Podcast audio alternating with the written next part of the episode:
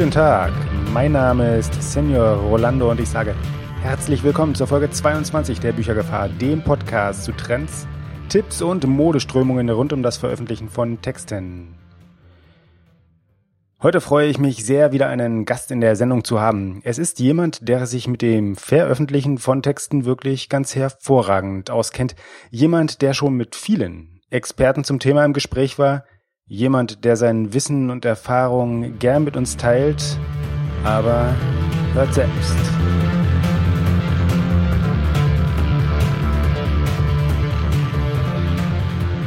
Ja, heute zu Gast in der Sendung ist Henry Appell. Henry ist äh, ebenfalls Podcaster und zwar Gastgeber des sehr erfolgreichen Self-Publisher Podcasts. Das ist ein, wer das noch nicht kennen sollte, Interviewkanal mit Autoren und Dienstleistern rund um das Self-Publishing. Der Name ist wirklich Programm.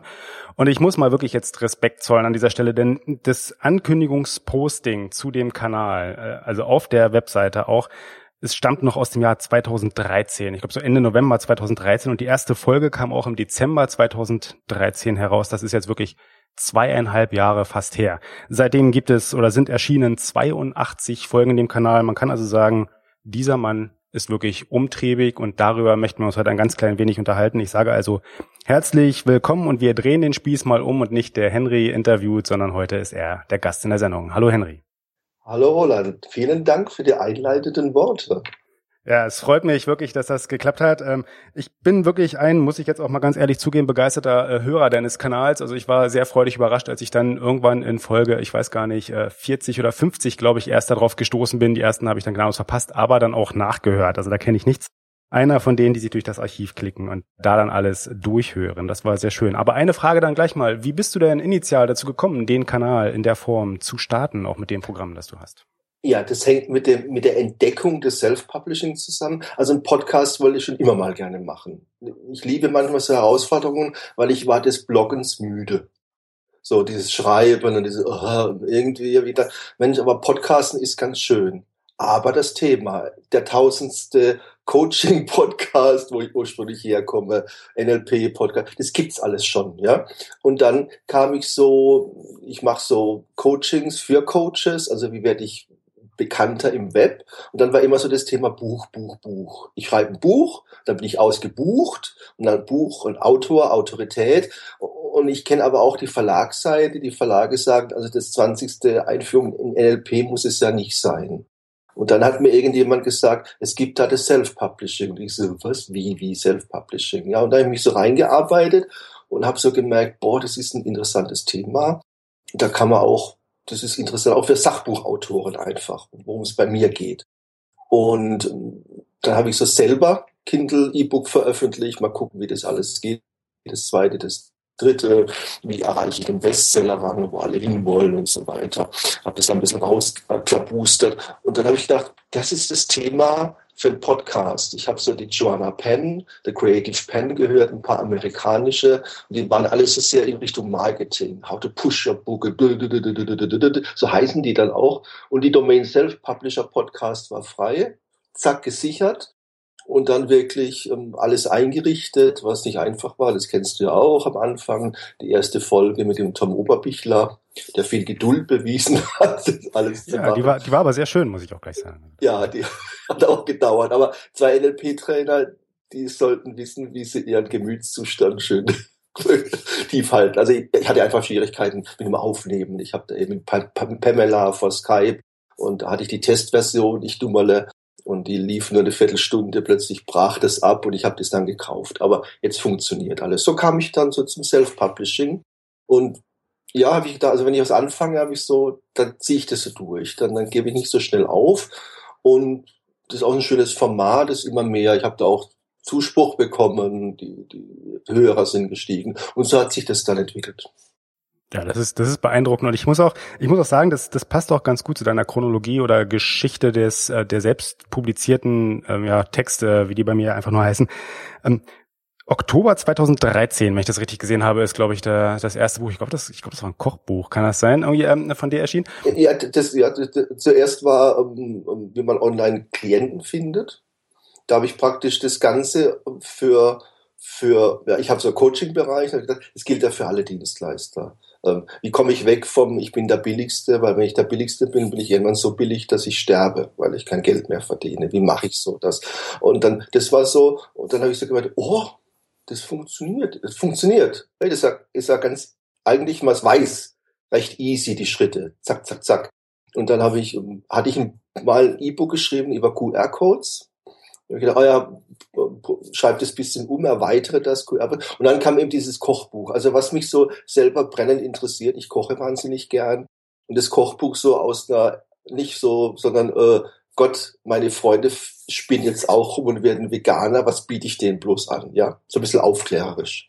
Ja, das ist auch ein sehr, sehr, sehr schöner Titel, finde ich, irgendwie, der sehr mhm. griffig gleich sagt, was man zu erwarten hat. Das finde ich ganz, mhm. ganz passend. Ich finde es aber insgesamt ganz interessant, dass so vielfältig wie deine Gäste ja in der Sendung selber sind, so vielfältig sind ja auch wirklich die Themen deiner Bücher. Also ich bin da, bin da ganz fasziniert, wie man von Kochbuch über dann auch Marketing und Texte, ein Minecraft-Buch ist dabei, jetzt ganz neue, äh, relativ viele Ausmalbücher. Also ich bin total begeistert. Also das sind ja, das ist ja, dass es alles quasi auf eine Art zumindest Sachbücher sind, aber auch da die Bandbreite ja äh, super, super breit. Also du probierst wirklich alles auch selbst mal aus, ne? muss man sagen. Ja, das kommt aus meiner Beratertätigkeit, wo ich den Coaches sage, na, du musst dich spezialisieren. Und jetzt ist die Frage, was ist gerade Trend? Ja, ich habe so immer so manche Leute aus dem Esoterikbereich kommend und da gibt's so wahnsinnig viele Themen aus Amerika schwappend. Und dann sage ich mal, guck doch mal bei Google Trends. Bei, bei Google Trends kannst du wirklich ähm, Thema, ein Stichwort und kannst gucken, äh, hat es zugenommen, hat es abgenommen, das Thema. Und, und, und da kann man ganz viel rausfinden. Und da, da ist wirklich auch mein, mein Buch über 3D-Drucker erschienen. Zu der Zeit war das unglaublich trendy. Ich habe selber mal 3D-Drucker gesehen, habe gedacht, oh, oh, toll, funktioniert ja. Ich kenne ein bisschen aus mit CNC-Fräsen, das war früher so meine Tätigkeit. Und da habe ich so gedacht, boah, das ist ja interessant. Und wie funktioniert das eigentlich? Und dann eben auch recherchiert, Ingenieure gefragt. Und da habe ich eben gedacht, schreibst du gleich ein Buch darüber. Ja, das, das passt. Das unterstreicht ja wirklich dann genau das, was du eigentlich auch äh, predigst. Äh, wie heißt das dann in den auch amerikanischen so schön? Eat your own dog food. Ja, also nicht nur erzählen, kommt, probiert einfach mal alles aus und guckt, was dann wirklich äh, ja. Erfolg hat und, und und und hält und weitergeführt werden kann, sondern äh, einfach mal machen. Ja, ja, ja. Ja, das ist irgendwie finde ich finde ich einen sehr genau. charmanten Ansatz. Ja. Genau. Und da ist halt so Coaches, Trainer, die ich so bediene, die, die wollen natürlich auch immer irgendwie diesen Bestseller-Status in Anführungsstrichen, ja, in der Kategorie einfach mal die Nummer eins sein. Und, und, und, und, und Amazon ist einfach klar, du brauchst viele Verkäufe, um sichtbar zu werden und dann noch äh, Verkäufe in relativ kurzer Zeit und dann, dann bist du mal sichtbar in dem Bereich und dann kann es passieren, dass du Nummer eins wirst. Und das ist natürlich dann auch zu zeigen, äh, wie, wie kriege ich so die ersten Verkäufe, dass ich sichtbar werde und so weiter. Wenn natürlich ein, ein Trainer schon 10.000 Newsletter-Abonnenten hat, dann schickt er einfach ein Newsletter raus und sagt, Leute, ich habe übrigens ein Buch geschrieben über Coaching-Thema, bla bla bla, ist gerade etwas günstig zu haben, da könnt ihr gerne das runterladen. So funktioniert es. Und das ist auch so deine Empfehlung, die du so ein bisschen mitgibst, ja, zu sagen, okay, sich auf ein bestimmtes Thema, auf eine bestimmte Nische, auf einen relativ engen Bereich zu fokussieren und nicht zu sagen, ich versuche jetzt hier den weiß ich nicht, Gesamt Kindle Store Nummer eins hier zu landen, sondern zu sagen, okay, ich suche mal wirklich einen Bereich aus und in dem werde ich dann, versuche ich in die, weiß ich nicht, Top Ten oder was zu kommen und dadurch die Aufmerksamkeit zu haben und danach dann breiter zu streuen, ja. Ja, Gesamtkindle Store Nummer eins zu werden, ist für ein Sachbuch fast illusorisch. Also unter die ersten 100 zu kommen, das haben äh, zwei oder drei geschafft, mal kurzzeitig, aber ansonsten wird das eben dominiert von gewissen Genres und natürlich auch, ich glaube, 80 Prozent Käuferinnen, die gewisse Genres kaufen. Ja, ja, das umschreibt es ganz schön, ja. ja. Gut, aber das, das, äh, also deine eigenen Texte nicht nur zur Unterstützung deines Coaching-Businesses, wenn ich das mal so formulieren darf, sondern eben auch als Experimentierbereich äh, für den Podcast. Und ich habe das Gefühl, dass da beides ganz gut zusammengreift. Ähm, wie ist denn das eigentlich mit dem Podcast selbst? Wie hat denn der sich so über die Zeit entwickelt? Also du hast ja angefangen, gleich direkt äh, als Interviewshow, hast es dann auch so durchgezogen. Ähm, läuft das genau so, wie du ursprünglich das Konzept gedacht hast? Oder ähm, sind, hat sich das einfach ein bisschen auch verselbstständigt über die Zeit durch die Gäste eben? Ja, das ist von Anfang an geplant war das als Interview, weil das so ja, intern ist es das Einfachste. Ich habe einen Interviewpartner und, und den interviewe ich und stelle Fragen und gleichzeitig habe ich die Möglichkeit, um, einen Experten zu fragen, wie ist das so, wie funktioniert es so, ja, wo ich sonst nicht reinkomme. Also wenn ich jemanden fragen würde, schreibst du einen Gastartikel im Blog, oh, da muss ich mich hinsetzen und nie. Aber so ein Interview mal kurz, wie jetzt wir beide, ja, das ist so ohne weiteres möglich. Und, und, und gerade viele Self-Publisher, auch viele Autoren kommen jetzt dahinter, man muss schon selber was tun um Aufmerksamkeit zu erregen. Und, und, und ich, ich, ich will wirklich auch die ganze Bandbreite haben. Ich will die Bandbreite haben vom Anfänger, Anfängerin, die gerade gestartet hat, die mit 70 noch ähm, ein Buch veröffentlicht, genauso wie die super erfolgreiche Self-Publisherin, ob es der Papst ist, ob, was auch immer, der Self-Publisher-Papst ist, was auch immer. Also manche kommen auch auf mich zu wo dann sagen, ja, ich habe ein Buch, ist das was für dich? Und, und selten lehne ich ab weil ich denke immer, Leute, die so Eigenmotivation, so Engagement entwickeln, das finde ich schön. Und meistens ergeben sich dann auch ganz tolle Gespräche. Ja, auf jeden Fall. Also das ist ja, letztendlich hat jeder immer was zu sagen. Ich sage auch immer, es hat jeder seine Stärken, es hat jeder irgendwo irgendetwas, was, was er anderen voraus hat und man muss es manchmal nur finden. Und manchmal muss man selber auch einfach nur suchen, um genau das zu finden. Und äh, kann man nur dankbar sein, wenn andere einem das dann, äh, das auch mit einem dann ähm, entsprechend teilen. Ich finde das, ich finde das genau ja, richtig. Ja, ja. Von mir fremden Genres lerne ich am meisten, muss ich so sagen. Da denke ich, wow, toller Trick. Oder ja, wie kriegst du deine Fans? Ja, das ist interessant. Ob es dann passt für mich, ist wieder eine andere Frage, aber man kriegt so viel mit. Und die Hörer natürlich dann auch.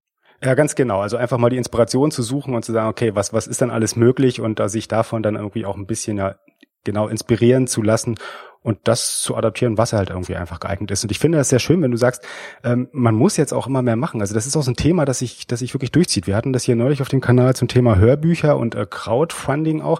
Das, man kann nicht einfach was online stellen, auf den Autopilot-Knopf, wie das da so schön hieß, drücken und dann hoffen, dass der große Erfolg dann einfach ähm, über einen schwappt und man dann bloß noch sich zurücklehnen braucht, ja, sondern das ist schon Aufmerksamkeit möchte halt irgendwie auch betreut und generiert werden. Genau, das zieht sich so durch, durch alle Interviewpartner, Partnerinnen, ähm, die haben irgendwie Aufmerksamkeit erregt, die haben das auch das Nutzen, ja. Jetzt bin ich gerade irgendwie top, jetzt mache ich weiter. Ja, nicht irgendwie, ach ja, jetzt, jetzt ruhe ich mich mal. Ich habe noch keinen erlebt, der gesagt hat, toll, geil, ich habe jetzt so das, ähm, die Nummer eins oder was auch immer, jetzt ruhe ich mich erstmal aus, sondern da schreibe ich schon am nächsten und plane schon das übernächste. So läuft das. Genau, das ist das auch so ein bisschen die Quintessenz genau aus den Interviews, die du geführt hast, also so die äh, einer der Top-Tipps aus den bisherigen Gesprächen, die du geführt hast, weil so, ja. also zieht sich das so ein bisschen als gemeinsamer Nenner heraus?